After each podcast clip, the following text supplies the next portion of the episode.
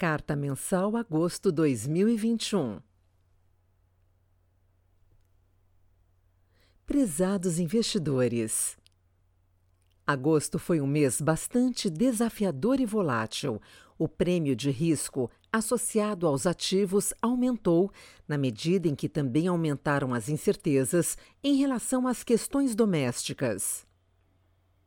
No Brasil, os indicadores de preço continuaram pressionados no curto prazo, levando o mercado a precificar, em meados do mês, uma probabilidade de quase 30% de o Copom elevar a Selic em 1,25 ponto percentual na próxima reunião, dia 22 de setembro.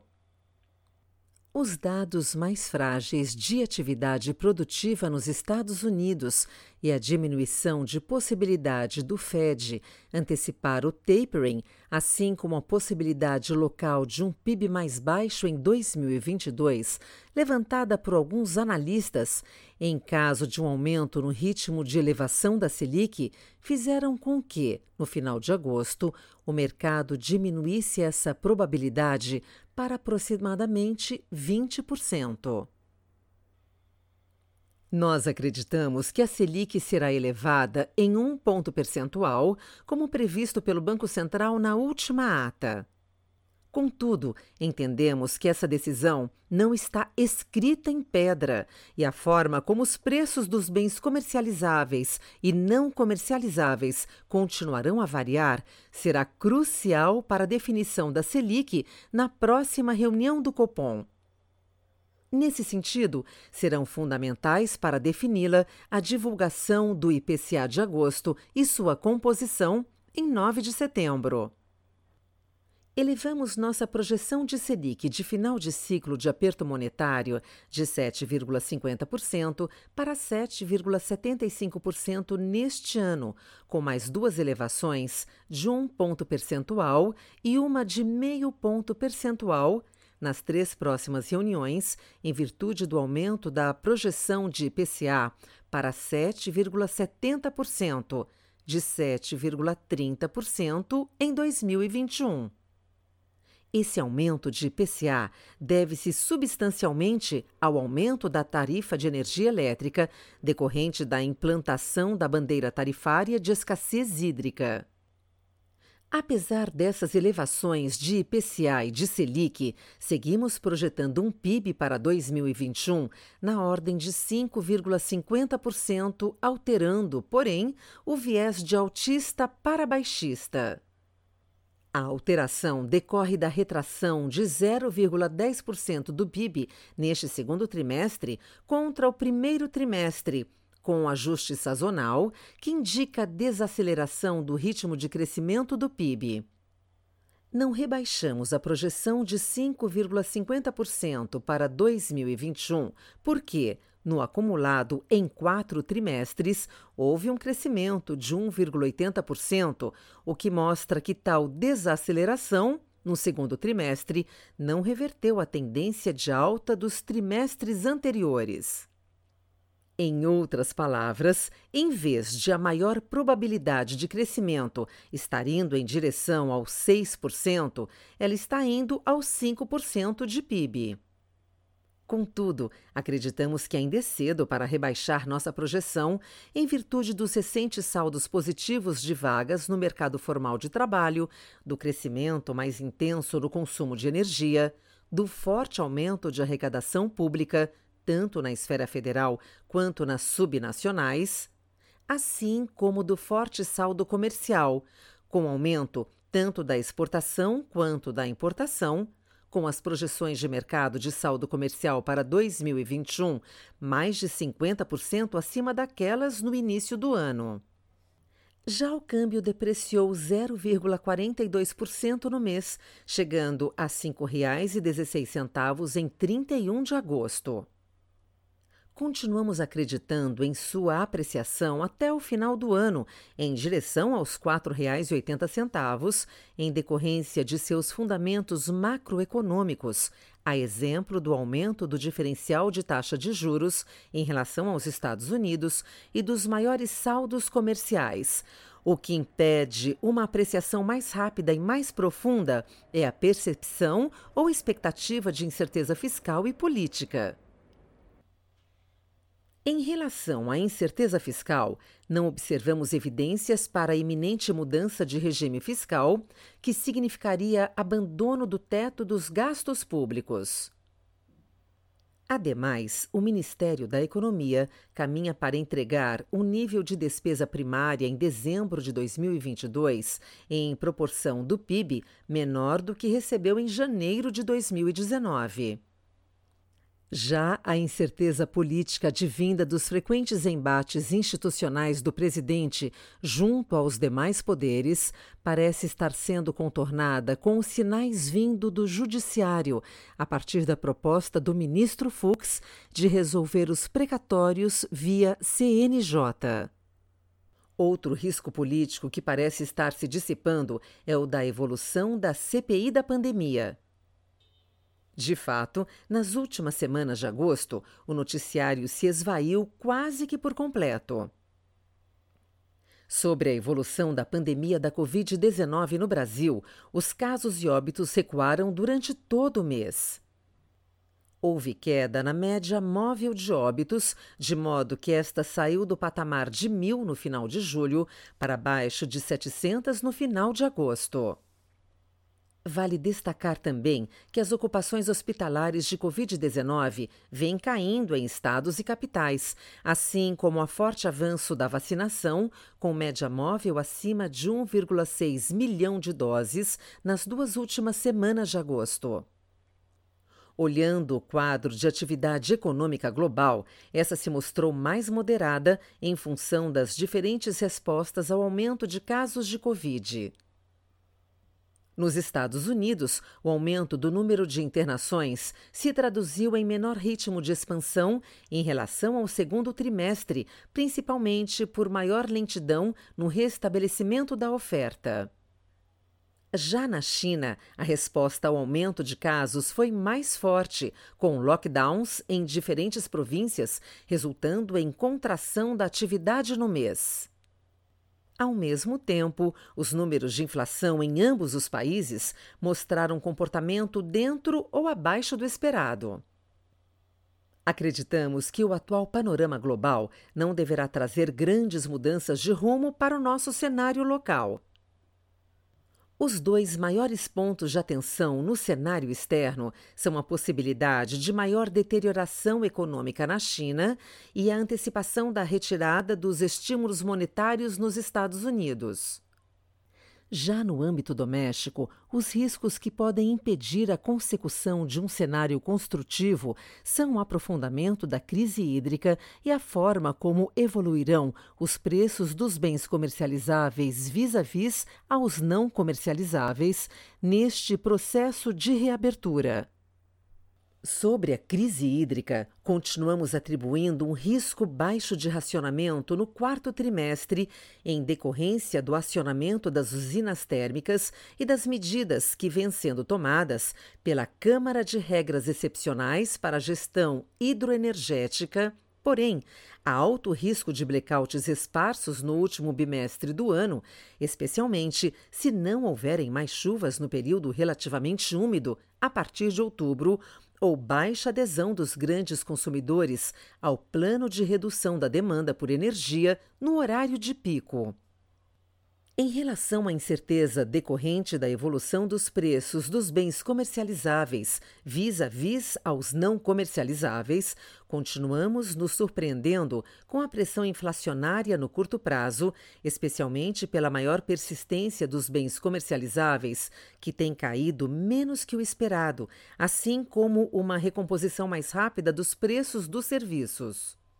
Se continuar havendo desapontamento nesse sentido, a inflação e, consequentemente, a taxa de juros serão maiores que a esperada no nosso cenário, prejudicando a taxa de crescimento econômico. O aumento no volume de incertezas hídrica, política institucional e evolução da inflação nos levou a reduzir taticamente a exposição em ativos brasileiros em nossos portfólios. Estratégia macro. Pelo segundo mês consecutivo, os ativos domésticos registram desvalorização acompanhando a piora no cenário local. Os ruídos políticos se sobrepuseram à agenda econômica e observamos a queda da bolsa, alta do dólar e taxa de juros em elevação. Na direção oposta, os mercados internacionais tiveram mês de alívio, com os principais índices acionários dos mercados desenvolvidos registrando desempenho positivo. Embora os números divulgados ao longo do mês, referentes ao resultado fiscal do governo brasileiro, tenham mostrado uma melhora significativa da situação corrente se comparada ao esperado no início do ano, o mercado passou a considerar um descumprimento do teto de gastos e um eventual descontrole nas contas públicas em função das questões envolvendo as dívidas com precatórios e o novo programa de transferência de renda do governo. Em paralelo, o embate entre os poderes se intensificou, com destaque para o confronto entre o executivo e o judiciário. Ainda no plano das incertezas, vale destacar a permanência dos índices de inflação em patamares elevados, assim como a piora na percepção quanto à crise hídrica e a antecipação da pauta eleitoral para a presidência em 2022. Já no ambiente internacional, o alívio foi justificado pela postura mais amena do Banco Central americano, reforçando que a possível retirada dos estímulos monetários nos Estados Unidos seja implementada de forma bastante cautelosa. A equipe de gestão considerou as incertezas de curto prazo, porém, manteve o viés construtivo para o longo prazo. As posições nos mercados domésticos foram reduzidas, especialmente a compra de real contra o dólar americano e a exposição comprada em bolsa. No mercado internacional, permanecemos com as estratégias otimistas. Em bolsa, o fundo apresentou resultado praticamente nulo. O portfólio acumulou perdas com a posição comprada via índice Bovespa e uma carteira de ações domésticas. Já nos mercados internacionais, ganhos com a compra de S&P 500 e Nasdaq, além de posições menores no índice europeu, japonês e de mercados emergentes. Continuamos acreditando que o valuation é atrativo para as bolsas e as perspectivas de longo prazo são favoráveis. No mercado de câmbio, a compra de real foi reduzida, assim como a cesta de moedas contra o dólar americano, como forma de se proteger no curto prazo. Mantemos o call favorável para o real, seguindo a visão otimista para os termos de troca brasileiros, diferencial de juros e diferencial de crescimento, todos em favor da moeda brasileira. O resultado consolidado da estratégia foi levemente negativo no mês. Em juros nominais, mantivemos a alocação direcional reduzida, montando uma pequena exposição aplicada na inclinação entre os vértices de janeiro 22 com janeiro 23, esperando o achatamento da curva. Em juros reais, montamos posições compradas em NTNBS longas por acreditar que o carrego pela inflação corrente é atrativo, os níveis das taxas ao redor de 5% são elevados e a componente técnica sustenta a posição com grandes compradores institucionais nesses preços. Com a elevação expressiva de toda a curva de juros, a estratégia foi responsável pela maior contribuição negativa no período. Nossos fundos macro tiveram um mês de performance negativa. O Azequest Multimax fechou o mês com performance de menos 0,32%, o Azequest Multi com 0,02% e o MZK Dinâmico com resultado de menos 0,50%, acumulando retorno de 5,06% nos últimos 12 meses. Estratégia de renda variável. A Bolsa Brasileira teve mais um mês de queda acentuada. Pesaram sobre a classe de ativos o aumento do risco associado à crise hídrica, com o aumento da probabilidade de que o Banco Central possa vir a elevar ainda mais a Selic para conter o efeito inflacionário da alta das tarifas de energia. A alta da inflação também acaba por impactar as teses para a recuperação do setor de varejo ao diminuir o orçamento das famílias brasileiras e prejudicando a retomada do consumo. O pano de fundo global mais fraco para as commodities também teve impacto sobre o Ibovespa, em razão dos números mais fracos da atividade na China divulgados ao longo do mês. Por fim, a fala do presidente Bolsonaro no último dia do mês, dizendo que o governo irá começar a trabalhar no preço dos combustíveis, acabou por pressionar mais uma vez as ações da Petrobras. Nossos fundos de ações apresentaram resultado negativo no mês. O Azequest Ações fechou agosto em queda de menos 5,26%, o Azequest Small Mid Caps em queda de menos 5,06% e o Azequest Top Long Bized conseguiu proteger parte da queda da bolsa, diminuindo a exposição do fundo em ações, fechando o mês em queda de menos 3,16%. As maiores contribuições negativas da performance vieram das exposições em papéis ligados aos setores de varejo e mineração, pelas razões apontadas anteriormente. Para os três fundos, destaque positivo para a posição em PETs. No fundo Azequest Small Mid Caps, também destaque positivo para a Embraer. E no Azequest Top Long Bized, destaque para a alocação em mercado livre. O Azequest Total Return fechou agosto com queda de menos 0,45%. Ao longo do mês, o fundo reduziu sua exposição líquida em bolsa pela metade, encerrando o mês com posição comprada líquida de cerca de 5%. Os maiores detratores de resultado foram setores de agronegócio, menos 0,29%, bancos, menos 0,26%, e petróleo e petroquímica, menos 0,13%, tendo parte das perdas sido compensada pelos setores de serviços financeiros, 0,32%, mineração, 0,13% e logística, 0,03%.